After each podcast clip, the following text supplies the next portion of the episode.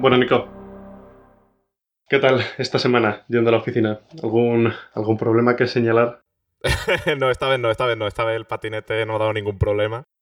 Por suerte, o sea, yo creo que ya aprendí la lección, ¿no? Ya eh, cuando lo he utilizado lo he cargado y no me arriesgo a venirme con una sola rayita y tener que hacer el gilipollas viniendo desde el Palacio Real hasta la oficina empujando, ¿no? Como si fuera un carrito de la compra. ¿Y tú qué tal? ¿Qué tal esta semana? Bien, bien, yo muy bien. Eh, contento por la acogida que tuvo el primer episodio este que grabamos tú y yo solos, que publicamos la semana pasada. Sí. Aunque, a decir verdad, lo grabamos hace dos, me parece.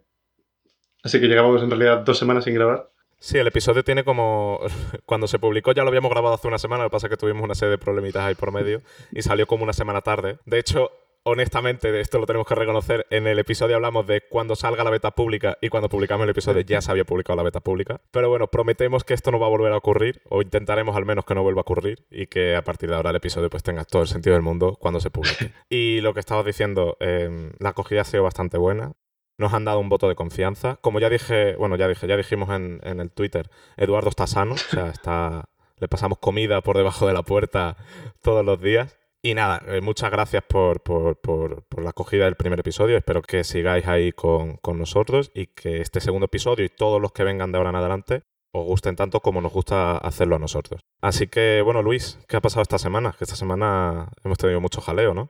Sí, ha sido una semana con bastantes, bastantes cosillas y, bueno, no la primera, pero sí una de las más relevantes que ha ocurrido en los últimos días ha sido mm, esta que atañe eh, al asunto de Huawei y Estados Unidos. Mm, básicamente, para quien no lo sepa, eh, estos días han estado, ha sido la cumbre del G20 en, Osaka, me parece que era, y... Em, bueno, pues allí se han, reunido, perdón, los diferentes líderes de las potencias mundiales y en ese marco, el sábado concretamente, Trump anunciaba que había llegado a una especie de acuerdo preliminar de momento con el gobierno chino y que así de una manera un poco que nadie lo vio venir, sinceramente, eh, en, una conferencia, en una conferencia de prensa dijo, eh, y bueno, la verdad es que en lo referente a los productos de Huawei y que sigan teniendo trato con las empresas de Estados Unidos, es algo que a mí me parece bien. Y fue como... Sí, literal, fue, fue así, fue muy Trump eso, ¿eh? Y fue como... Um, ¿Y eso qué significa?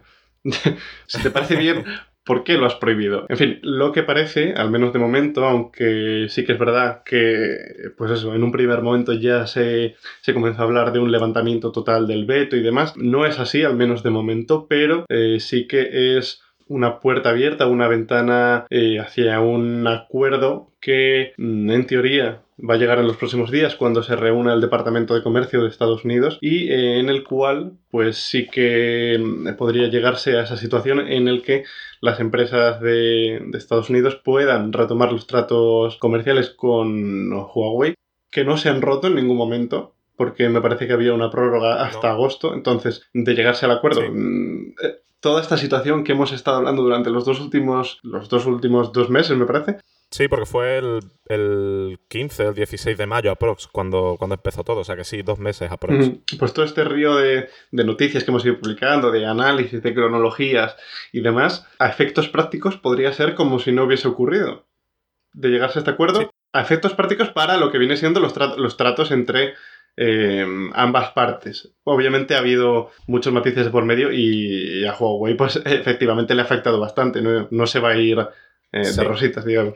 Sí, y también hay que aclarar que en principio, porque bueno, sabemos cómo funciona esto, de repente Trump se levanta un día y pone un tuit o dice algo en una conferencia de prensa que no te esperas, pero en principio lo que va a hacer el Departamento de Comercio de los Estados Unidos solo afecta a la división de consumo de Huawei. Me explico. O mejor dicho, lo que se supone que van a permitir es que las empresas norteamericanas puedan vender tecnologías y productos a Huawei. Pero en principio Huawei sigue dentro de la lista negra, esta que es la que incluyeron el pasado mes de mayo, si no me equivoco, y el, equipamiento de Huawei va a seguir prohibido en los Estados Unidos. Es decir, los operadores no van a poder utilizar equipamiento de Huawei, los contratistas del gobierno tampoco van a poder utilizar equipamiento de Huawei, es decir, todo eso va a seguir como hasta ahora, son como asuntos independientes. Por lo tanto, es un levantamiento parcial del veto, más un levantamiento total. Hay muchas cositas ahí que todavía siguen vigentes y que en principio no se van a modificar. Pero sí es cierto que esto alivia mucho la, presión sobre Huawei. Porque básicamente Huawei eh, en especial la división de consumo, la división de telefonía y de ordenadores de portátiles y tal, eh, este veto del Departamento de Comercio de los Estados Unidos hacía que no pudiesen comprar componentes esenciales como procesadores a Intel, eh, utilizar los Google Play Services en sus teléfonos.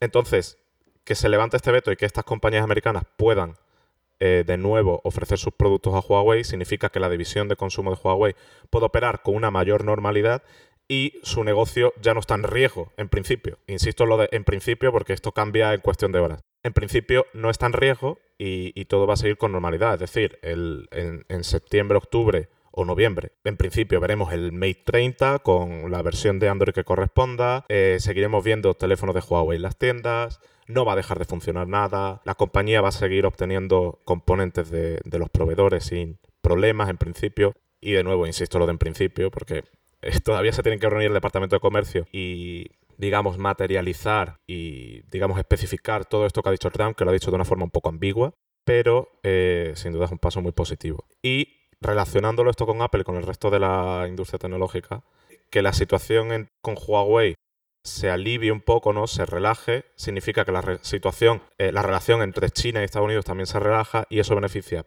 primero a los mercados y segundo a las políticas comerciales, debería beneficiar a las políticas comerciales que hay entre los dos países, que a su vez benefician a las compañías americanas.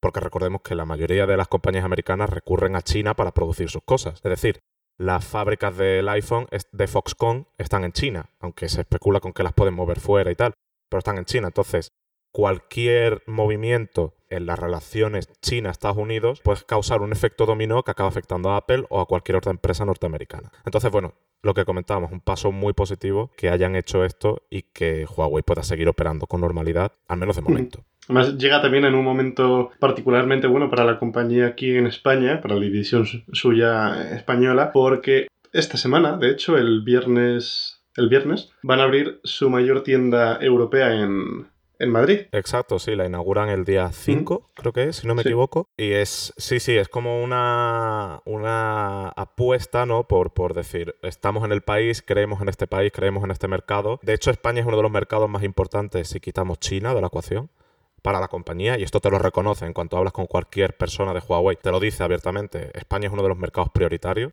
porque aquí tienen muchísimas cuotas de mercado, de hecho están más o menos a la par con Samsung eh, disputándose el primer puesto en cuota de mercado. No sé si rondan ya el 27-28% de cuota de mercado, 25, en torno a eso, ¿no? En torno al 25 el 30% se están disputando entre ellos. Entonces, evidentemente, es, es un mercado muy importante. También hay que tener en cuenta que Android en España tiene en torno al 90% de la cuota de mercado, que eso es una oportunidad enorme para Huawei que a lo mejor no tienen otros países. Entonces, bueno, la apertura de la tienda, además de una, de una demostración de confianza por el mercado español, también es una especie de declaración de intenciones de decir, queremos seguir aquí, pase lo que pase, que es algo que el, CEO, bueno, los respectivos CEOs de Huawei, ¿no? Tanto los de consumo como los de los de la parte más de redes, han reconocido, ¿no? Que, que quieren seguir aquí y que quieren confiar en el mercado europeo y en el mercado español. Mm. Bueno, pues con eso nos quedamos de momento a, expensas a ver de qué ocurre. También, bueno, señalar eso que eh, el levantamiento del veto de producirse finalmente es esencial para que Huawei logre uno de sus objetivos de marcados a principios de año, que es superar a Samsung en número de ventas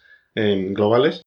Yo creo que em, si esa proyección la tenían y se veía realizable a principio de año, quizá este periodo, aunque sí que haya afectado a las ventas, pueda al final no resultar tan significativo, este, esta baja de ventas durante el tiempo que han durado las malas noticias, em, entre comillas, digamos. Así que, bueno, habrá que ver a final de año si, si lo logran o no, pero bueno, ahí están, ahí están pugnando las dos, Samsung y Huawei, por ver eh, básicamente quién vende más. Es una carrera por ver quién consigue colocar más dispositivos en, en el mercado. Sí, de hecho, a principios de año yo recuerdo que escribí un artículo que básicamente, o sea, yo vi la proyección de Huawei, vi, vi la trayectoria que llevaban y dije, joder, es que esto lo puede conseguir en 2019. O sea, pueden conseguirlo a finales de año. El, el, objetivo era hacerlo en 2020, pero es que estaban avanzando tan rápido y Samsung estaba en una posición relativamente débil. O sea, no es que sus productos sean malos, pero sí es cierto que en gama media y baja Samsung no está tan fuerte como Huawei y se nota, están perdiendo terreno. Entonces yo veía la situación y parecía claro que Huawei iba a sobrepasar a Samsung salvo que cambiara todo por completo, ¿no? Y, podían hacerlo incluso en 2019.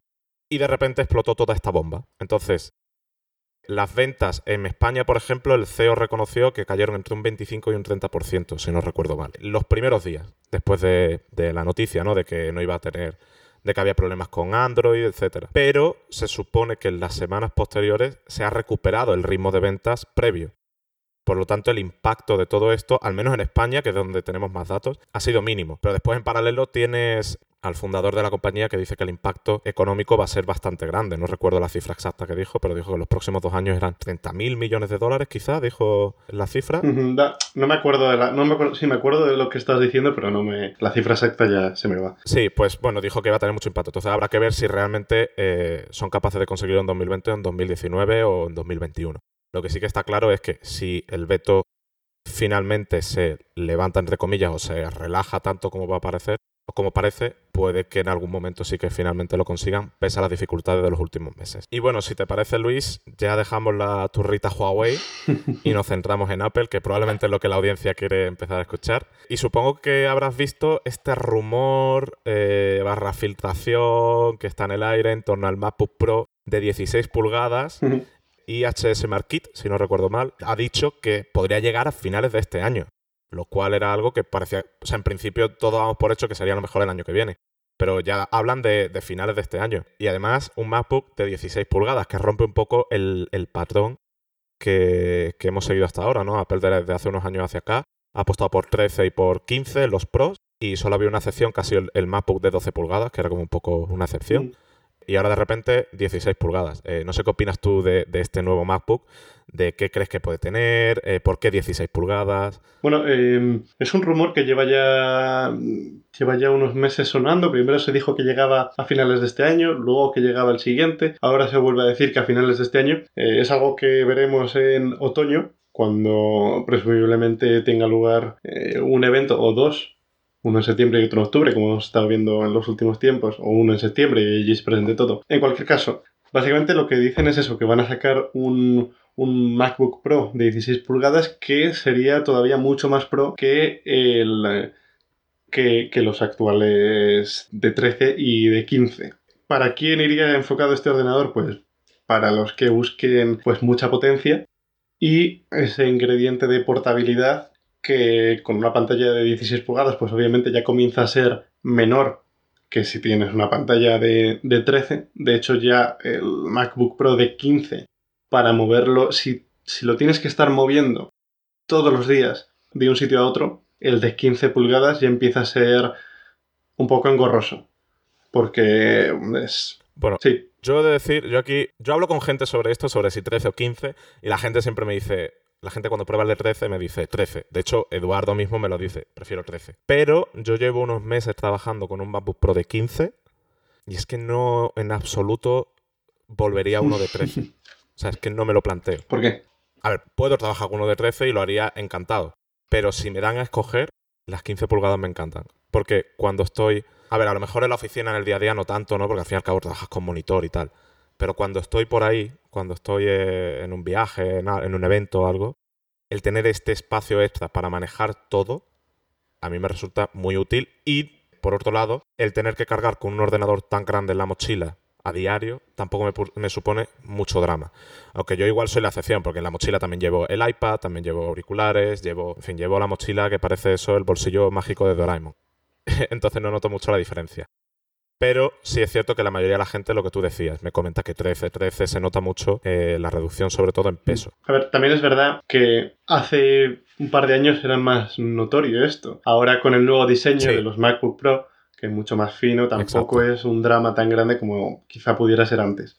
Exacto. Eh, y no sé tú cómo ves el hecho de que pasen a 16, es decir, ¿crees que es simplemente practicidad para ofrecer mayor tamaño? Porque yo tengo la teoría de que realmente el MacBook lo que van a hacer es adelgazar los marcos todo lo que puedan y ganar, digamos, esa pulgada extra, ¿no? Reduciendo los marcos un poquito más, que ya en el MacBook Pro de 15 ya son relativamente pequeños, pero yo creo que, van a ir por ahí, no van a adelgazar los marquitos y el, tamaño total del portátil va a crecer muy poco. Esa es la teoría que yo tengo y que, y que espero que sea así pero no sé yo si tú crees que va a ser por eso o realmente va a ser porque creen que las 16 pulgadas es un tamaño más apropiado para el mercado Pro. Si consiguen reducir los marcos y no aumentar mucho el tamaño total del terminal, pues obviamente tiene sentido porque quien quiera una pantalla más grande, pues ahí la tiene. A, mí lo que más dudas me genera esto es cómo queda la gama de MacBook Pro, si va a existir uno de 13, uno de 15 y uno de 16, o el de 15 se va y queda uno de 13 y uno de 16 para, digamos, tener en dos, igual que hay ahora, dos, dos líneas claras, ¿no? Una de una pantalla más contenida y otro claramente más, más grande para quien lo quiera. O, o, simplemente va, va, a ser esa pulgada extra respecto al de 15 y por dentro mejores especificaciones de las que tienen actualmente los, la línea de MacBook Pro. Porque sí que una de las cosas que se dicen en estos rumores es eso, que va a estar eh, enfocado a un público quizá todavía más profesional y que eso, y que va a partir de un precio pues notable también. Claro, es que yo creo que la clave de todo esto está en sí. Este MacBook Pro nuevo de 16 pulgadas es el principio de una nueva etapa para el MacBook Pro. Me explico. Cuando sacaron el MacBook Pro con pantalla retina, ¿no? Ah, se seguían vendiendo los MacBook Pros anteriores, los que no tenían pantalla retina y poco a poco lo fueron eliminando del catálogo hasta que ya solo había MacBook con retina. Lo mismo pasó con el rediseño de 2016, si no me equivoco, cuando, que, es el, que fue cuando adelgazaron y cambiaron el diseño y tal. Poco a poco se fueron eliminando el resto de MacBook del catálogo. Entonces hay que ver si este MacBook es algo complementario al catálogo que ya tenemos o es el principio de una nueva gama que poco a poco irá reemplazando a los MacBooks que tenemos ahora con un nuevo diseño, con mejores prestaciones, con una filosofía diferente, lo que sea. Yo creo que ahí está la clave para saber si va a coexistir con los MacBooks de 15 o solo va a coexistir durante un periodo de tiempo determinado hasta que se transicione hacia esa nueva estrategia. Pero bueno, como decías, todo esto es algo que estamos hablando en base a rumores, estamos suponiendo, estamos simplemente diciendo estupideces realmente, porque solo estamos cogiendo rumores y de, de, eso va Dinamo a partir de ahora, de decir estupideces durante una hora. Sí. Entonces no sabremos realmente hasta octubre aprox, que es cuando se espera que sepamos más sobre ello. Hasta entonces no sabremos realmente eh, por dónde van los tiros, o al menos hasta que nos acerquemos a octubre, ¿no? Que igual se empiezan a filtrar más cositas y tal. Si finalmente se presenta en octubre, claro, porque esto tampoco está 100% claro. Igual eh, no lo vemos hasta el año que viene. Así que bueno, tendremos que esperar un poquito para ver qué tal va ese nuevo MacBook Pro. Y bueno, hablando de diseños, la noticia de la semana. Johnny Ive deja Apple. Johnny Ive. sí. Eh, ¿Tú qué opinas de todo esto? Eh, bueno, eso es, un tema difícil de opinar, yo creo. Es algo además que nos ha pillado por sorpresa a todos. Nadie, absolutamente nadie, se esperaba que, que Johnny fuese a, dejar Apple. Obviamente, en algún momento, especialmente durante los últimos años, que ya había.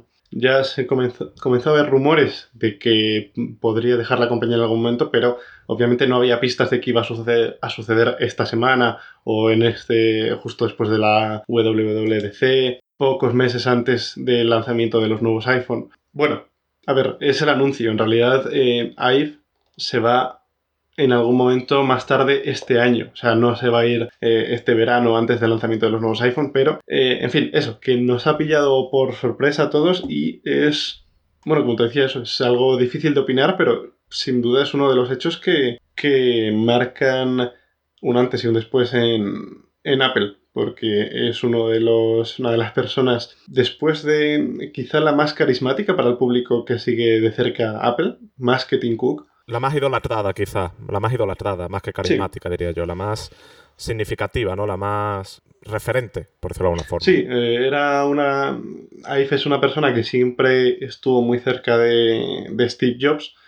Entonces, a las personas que siguen la compañía de cerca y, les gusta Apple y tal, pues obviamente identifican a Johnny Ive como uno de los sucesores más directos de, Jobs. Entonces, pues eso, que se vaya y además también es uno de los referentes que ha creado muchísimos de los productos, él y su equipo, muchísimos de los productos que han, que han cambiado el mercado, que han marcado la historia de Apple en los últimos años y obviamente pues el que se vaya es uno de los hitos de, de la empresa. Sí, sí, a ver, eh, este hombre recordemos que ha estado detrás de productos como el iMac, el iPhone, el Apple Watch, eh, incluso el Apple Park ha estado involucrado en el diseño de, la nueva sede de Apple, que bueno, si no habéis visto fotos o habéis visto vídeos, eh, es increíble, o sea, tiene un montón de detalles, los típicos detalles que vemos en los productos de Apple están también en el Apple Park, lo cual es increíble porque es una obra arquitectónica. Entonces, lo que tú decías, su marcha es como el, fin, entre comillas, de una era, ¿no? Al menos a nivel directivo. es el fin de una era. Pero todos estos días, después de la noticia, hemos visto un montón de noticias del Wall Street Journal, de Bloomberg, etcétera, diciendo pues que Johnny Ive estaba como un poco ausente en estos últimos años, ¿no? Sobre todo destacan después del lanzamiento del Apple Watch, que empezó como a, disolverse un poco, ¿no? Su, mandato y su mano en Apple. Esto es difícil de opinar porque cualquier opinión sería eh, basura, básicamente, porque nadie sabe realmente lo que está ocurriendo ahí. Sí, o sea, es verdad. Yo puedo decir, ah, pues Johnny Ive me parece muy mal que haga esto, vale, pero igual es mentira, igual. O sea, no mentira, pero igual hay muchos matices que estamos desconociendo.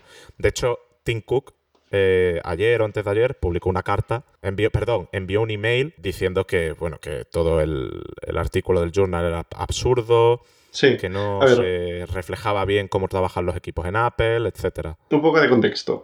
Eh, Johnny Ive eh, se va anuncia su marcha porque se va a fundar su propia compañía de diseño. Va a fundar un estudio en San Francisco que se llama Love From y uno de los principales clientes que va a tener eh, en este estudio va a ser Apple.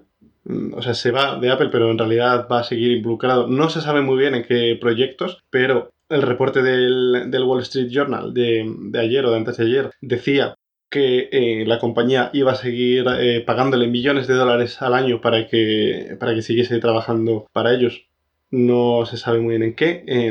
en su propio, en un artículo que publicó el Financial Times, que es cuando, cuando se supo que Johnny Ive se iba, eh, el propio Ive decía que eso, que él quería seguir colaborando con Apple y que iba a estar involucrado él y otro diseñador del equipo de Apple que se va con él a este nuevo estudio que van a seguir involucrados en ciertos proyectos. Y básicamente eh, las razones que da de su marcha es que ya em, tiene una sensación como si hubiese cumplido un ciclo dentro de la compañía, que ya no, pues o bien que no se siente em, motivado para centrarse únicamente solo en los diseños de Apple o que eh, quiere buscar nuevos retos. Y, eso marca como dos, hechos significativos en sus últimos años eh, al frente del equipo de diseño que son el, Apple Watch, que fue uno de los retos más grandes. Él dice en su historia en Apple que el, Watch fue presentado en 2014. Septiembre de 2014. Pues ese año y el anterior fueron eh, de los años más estresantes, de más carga de trabajo para él, porque al fin y al cabo es, pues era, fue un producto, pues eso, muy que abría una línea de diseño completamente nueva, que era casi pues algo un poco singular en el mercado, ¿no? En la forma en la que lo presentó Apple. Y, eso fue el Apple Watch y más recientemente el, Apple Park. Esos dos proyectos han sido un poco como el culmen de su, de su obra reciente en, en Apple y pues ahora se va a diseñar quién sabe qué, nuevas cosas. Sí que es verdad que en el artículo este del Financial Times dice que tiene un interés muy especial por los wearables, por la tecnología que tú te pones, que se viste, pues como los AirPods, como el Apple Watch. Así que no, tengo idea de qué, qué, puede hacer él como estudio independiente eh, a este respecto, si con qué marcas puede colaborar para hacer cosas de estas. Pero bueno, en cualquier caso, será interesante ver en qué proyectos son los que trabaja ahora, que no se tiene que centrar exclusivamente en los productos que ya conocemos de la compañía. Sí, bueno, ahora después de todo este contexto y de que, que básicamente lo que ha sucedido, durante los días posteriores también ha habido muchas noticias al respecto diciendo que bueno pues que Apple ahora va a perder su esencia que el diseño de Apple pues no va a ser el mismo eh, volvemos a insultar ¿no? abrimos la ronda de insultos es cierto que Johnny Ive ha sido un pilar fundamental durante los últimos 20 30 años 20 30 Sí, 20, ¿no? llegan a 30, 20, 20, y muchos. Vale, 20 y algo años de lo que haya, sido, cuanto haya durado la trayectoria. Eh, ha sido un pilar muy, muy importante en estos últimos 20 y pico años, pero me parece centrar, mejor dicho, centrar todo el valor y todos los elogios en Johnny Ive me parece una falta de respeto a todo el equipo que ha acompañado a Johnny Ive durante estos últimos años y que son muy responsables de todas las obras de diseño y de toda la filosofía de diseño que, que, Apple ha puesto eh, en el mercado durante los últimos años. Porque Johnny Ive es, la cabeza, pero detrás de él hay un equipo que trabaja día tras día en desarrollar todas esas Perdón, ¿le estás llamando cabezón? Entonces... Me lo ha no, no, no, no. no. Eh, ya estamos aquí malinterpretando palabras. Todavía no he insultado. Lo que quiero decir, la gente eh, que, hace este tipo de opiniones, ¿no? Un poco alarmistas, pues volvemos a lo mismo. El, morbillo de Twitter, ¿no? Que es lo que comentábamos en el artículo, ¿no? A la gente le encanta decir estupideces y el morbillo, que era el título de nuestro último episodio. Y yo creo que esto es lo mismo. O sea, es cierto que es una pérdida significativa, por lo que ya hemos comentado, ¿no? Que es una persona muy importante, pero no creo que todo se pueda centrar en él, ni para bien ni para mal. Hmm. ¿Vale?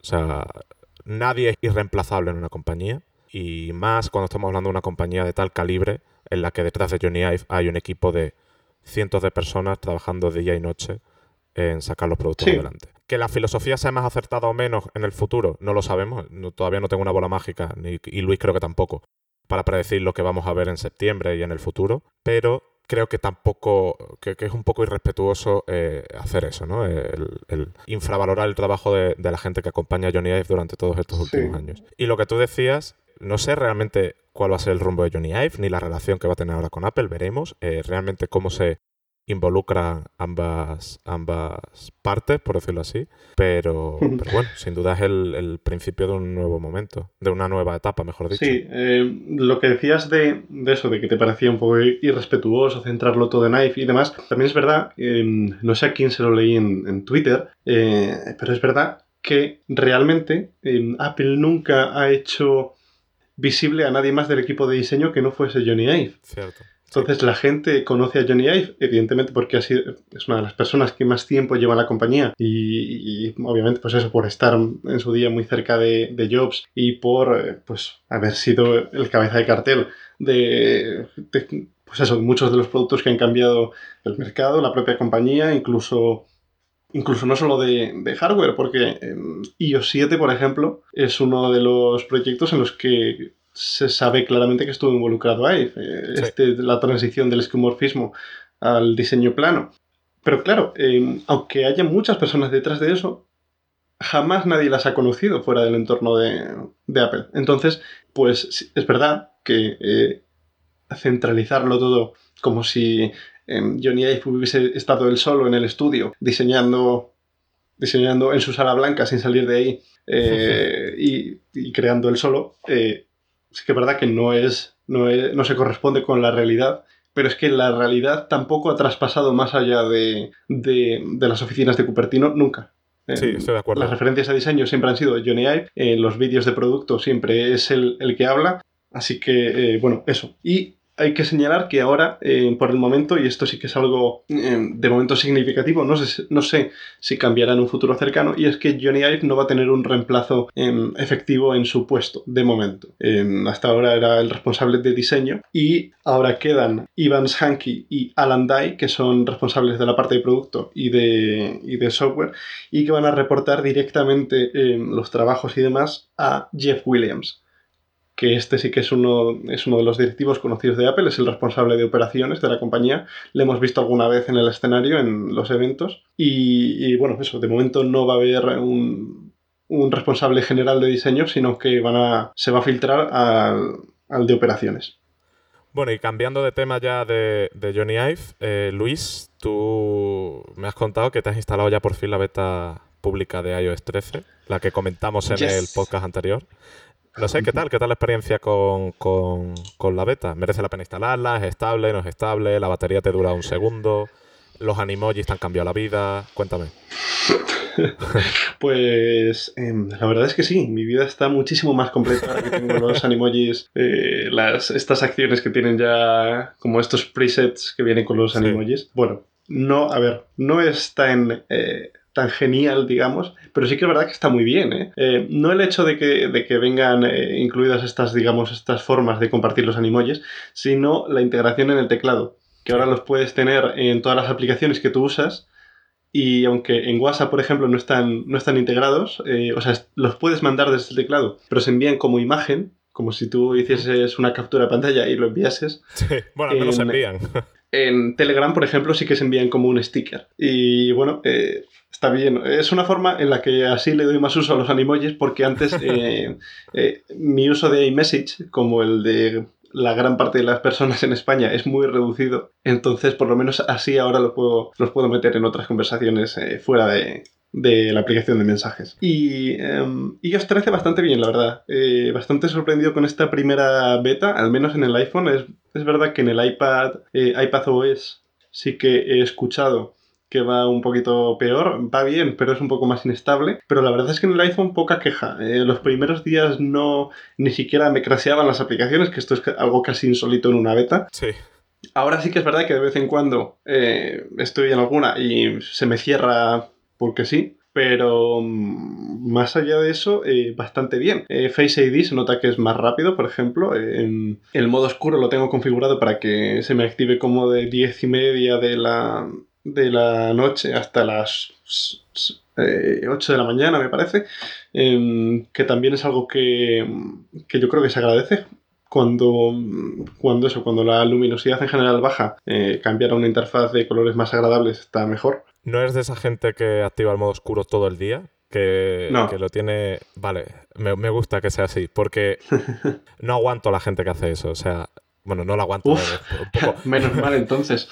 es un poco, es un poco dramático igual eso, pero eh, hay estudios, eh, esto no tiene nada que ver con mi opinión, pero es algo que también, pero es algo que la apoya.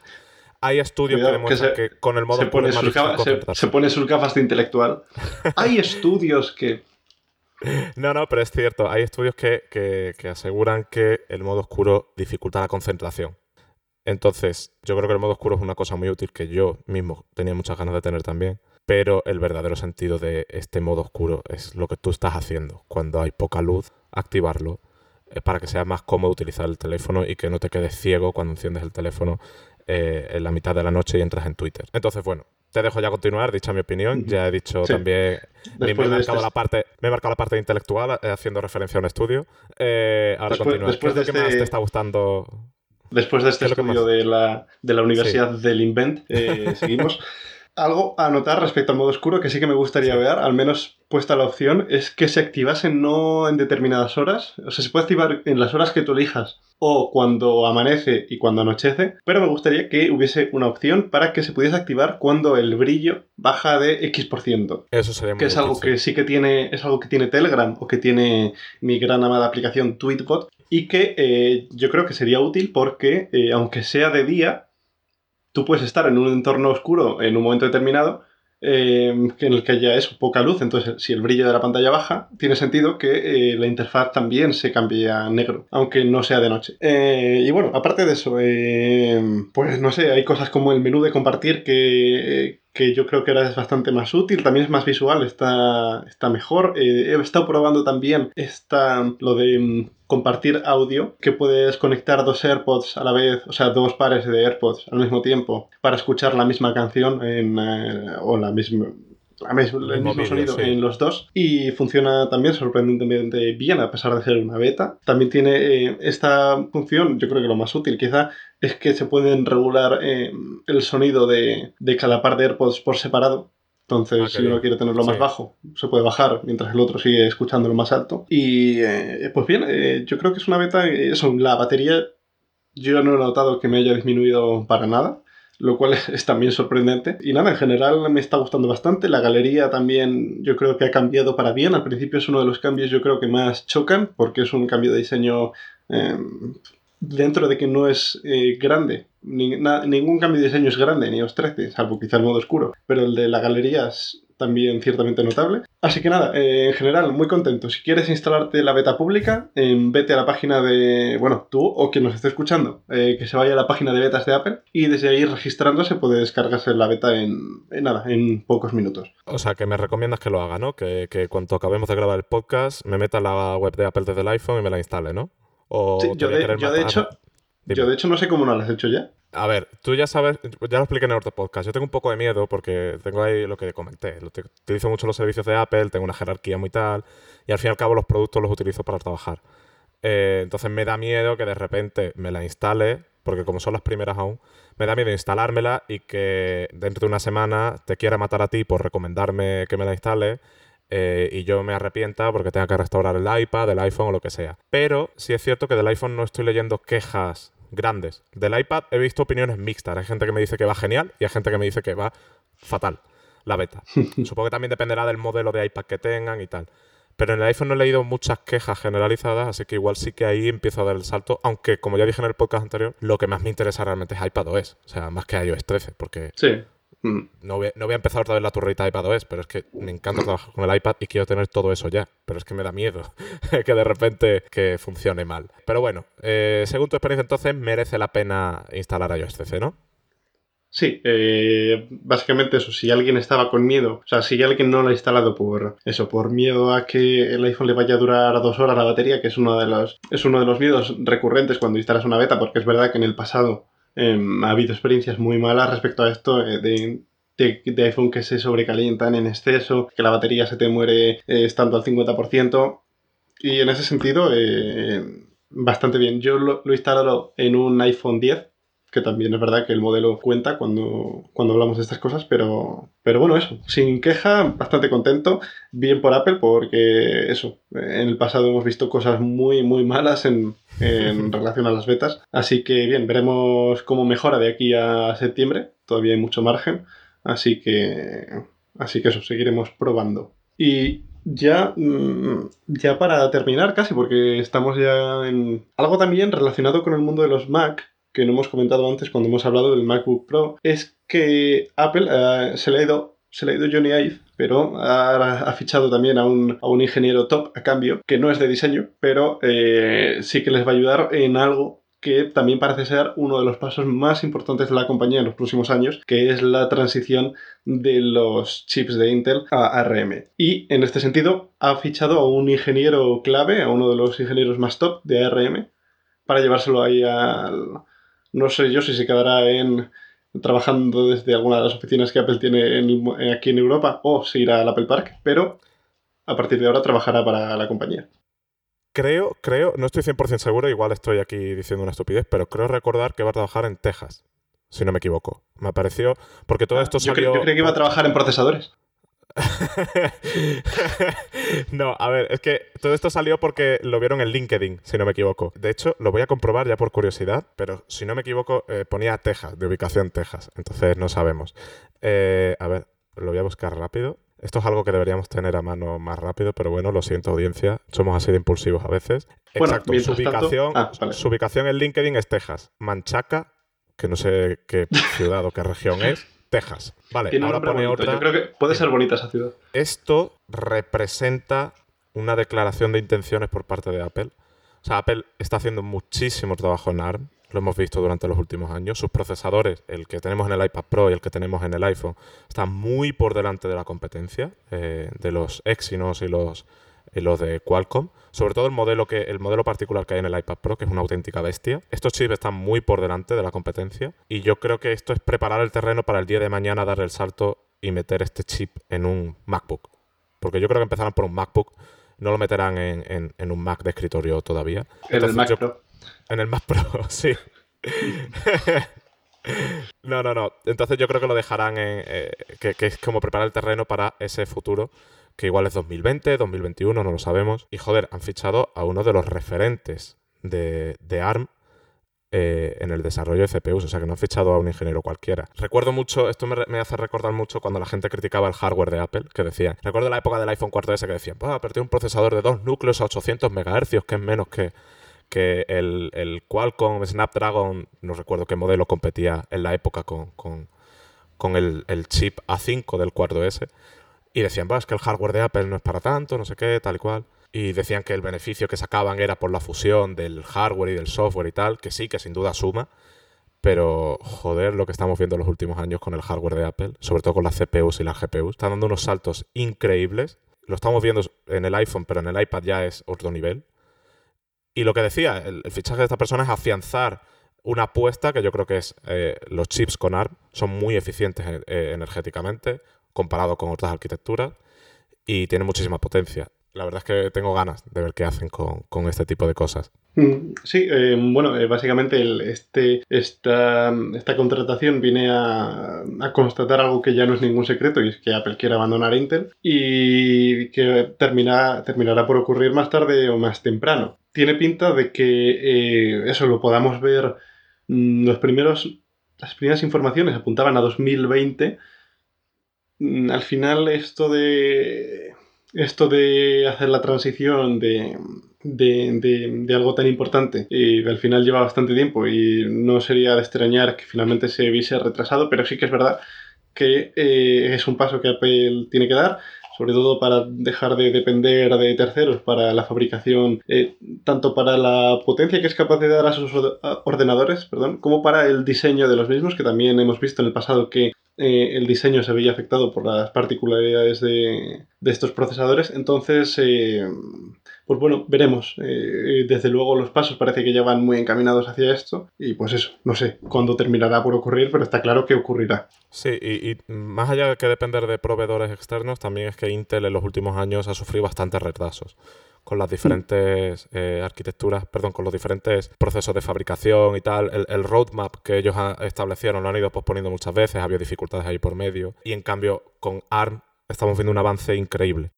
Entonces, eh, además del no tener que depender de terceros y poder desarrollar su propio hardware al 100% o, o, o al menos en un porcentaje mayor, también yo creo que es que Apple quiere hacer unas cosas que el resto de compañías o sus proveedores igual no son capaces de ofrecer. ¿Me entiendes? Eh, digamos que Intel es lo que decía. No está avanzando al ritmo que se esperaba. Entonces, el apostar por ARM, además de tener el control, es una forma de decir, vale, ahora podemos hacer exactamente lo que queremos eh, podemos meter, podemos crear ese portátil sin ventilador y sin compromisos que llevamos años queriendo hacer, a lo mejor, por poner un ejemplo, y que con Intel no podíamos hacerlo pues porque su chip o no era eficiente energéticamente, o era demasiado poco potente, eh, lo que fuera. Entonces, bueno, es, es una declaración de intenciones. Sí, y cuando llegue también va a ser, mm, yo creo, un golpe muy importante en la mesa para todas esas personas que llevan años diciendo que Apple tiene el, Mac abandonado, que no le hace ni caso, que es un producto inferior para ellos, que no les importa. Pues bueno, esperemos a que llegue porque eso, porque de, conseguir lo que en teoría tienen en mente puede, puede dar como resultado un producto muy por encima de, de lo que actualmente estamos acostumbrados a ver en el mercado. Sí, bueno, a ver, un pequeño matiz. La gente que dice que, que Apple tiene el Mac abandonado es que parece que no ve el catálogo. Claro, y, no ven el catálogo que tienen ahora. Puedes criticar el precio, puedes criticar que haya metido un componente gordo, puedes criticar. Puede, te puede gustar más o menos, pero abandonado no está. Es decir, el Mac Pro que presentaron en la Developers Conference es una maravilla tecnológica. Eh, los MacBook Pro son ordenadores muy avanzados. El MacBook Air es un ordenador bastante bueno eh, para el mercado al que va enfocado. El único que se queda un poco, bueno, tenemos el iMac Pro también, que es un ordenador increíble. Los únicos que se quedan un poco descolgados quizás son el, MacBook de 12 pulgadas, que no lo han actualizado, y la gama baja de iMac, es decir, los modelos de entrada, ¿no? Que sí que es cierto que no tienen SSD aún, que es algo un poco criticable. Eh, después, en el caso del MacBook de 12 pulgadas, pues no actualizaron el año pasado los componentes, y con la llegada del MacBook Air, pues como que ha perdido un poquito de relevancia en el catálogo, etcétera. Pero obviando esas dos, eh, esos dos casos, probablemente tengamos uno de los mejores catálogos de Mac de los últimos años, a día de hoy. Tenemos un mm. sector profesional muy bien cubierto, de nuevo. Igual no se adapta a las necesidades concretas de todo el mundo, o hay gente que prefiere, qué sé yo, que hubieran montado una gráfica de Nvidia en lugar de una de AMD para utilizar CUDA, por decir algo. Yo qué sé, siempre se puede buscar algo, ¿no? Se puede adaptar mejor o peor a tus necesidades, pero no estamos en una posición en la que se pueda decir que el Mac está descuidado. O sea, el, sector profesional está bastante bien cubierto con los MacBook Pro, el iMac Pro y el Mac Pro. El de consumo con el MacBook Air, los MacBook Pro de entrada y el Mac Mini está súper bien cubierto. Aunque de hecho el Mac Mini casi que empieza a entrar ya también en parte en el Pro, en el mercado Pro, si configuras con muchos componentes. Está muy bien resuelto el, el portfolio. Así que bueno, la gente que critica que no le echan cuenta, pues bueno, lo que decíamos, el morbillo de Twitter y las tonterías, que es el, el día a día de Internet. Así que en fin, ¿qué vamos a decir? Nada nuevo. Eh, bueno, pues yo creo que con esto mm, podemos ir terminando para no dar demasiado la, turrita. Bueno, recordar algo que no dijimos el episodio pasado. Si os gusta el podcast y queréis, em, pues no sé, comentar más o estar al tanto de más cosas y demás, o hablar con gente que le gusta también. Tenemos una comunidad en Telegram em, en la que pues cualquiera puede entrar y cualquiera es bien recibido. Y respondemos, ¿eh? Respondemos. no la em, tenemos abandonada, Luis y yo respondemos, Participa también Eduardo. Es decir, no es una comunidad que esté abandonada. En cuanto habláis, estamos ahí. la dejaremos en las notas del. La dejaremos en las notas del, del podcast. Si no, Dynamo Podcast en el buscador de Telegram y por ahí saldrá. ¿Y, dónde nos pueden encontrar? Nos pueden encontrar a Dynamo Podcast en Twitter y en todas las plataformas, en Spotify, Pocket Cast, Overcast, Apple Podcast, evidentemente, eh, en Anchor también estamos, nos podéis encontrar básicamente donde queráis. En hipertextual también publicamos las cosas relacionadas que comentamos en este podcast. Si queréis, eh, si os gusta este podcast, mejor dicho, y queréis, digamos, recompensar por decirlo de alguna forma, aunque no es la palabra correcta, eh, lo que hacemos, pues agradecemos enormemente una valoración en Apple Podcast eh, y evidentemente si no queréis perderos ningún episodio, pulsar el botón de suscribir en Apple Podcast o en la plataforma que, que utilicéis. Y a Luis le podéis encontrar en el Twitter de LBarcoB, que ya me ha aprendido el usuario después del último episodio. A mí me podéis encontrar en Nico Rivera 9. Y a Dynamo, esto es algo que no sé si comenté en el último episodio, pero creo que es algo que también tenemos que destacar. Vamos a dar bastante más la turra en redes sociales, eh, así que no olvidéis seguir también el Twitter de Dynamo Podcast, lo que ha dicho Luis del canal de Telegram, que ahí estamos también dando turrita eh, de vez en cuando. Y si queréis escuchar episodios anteriores, podéis visitar la página web de Dynamo Podcast o en vuestras plataformas escuchar los episodios anteriores. Así que yo creo que eso ha sido todo por hoy, Luis. Esperamos que os haya gustado. Muchísimas gracias por estar ahí escuchando. Y pues si, si Jobs lo quiere, estaremos aquí la semana que viene. Exacto. Así que nada, un saludo y nos vemos la próxima semana. Chao.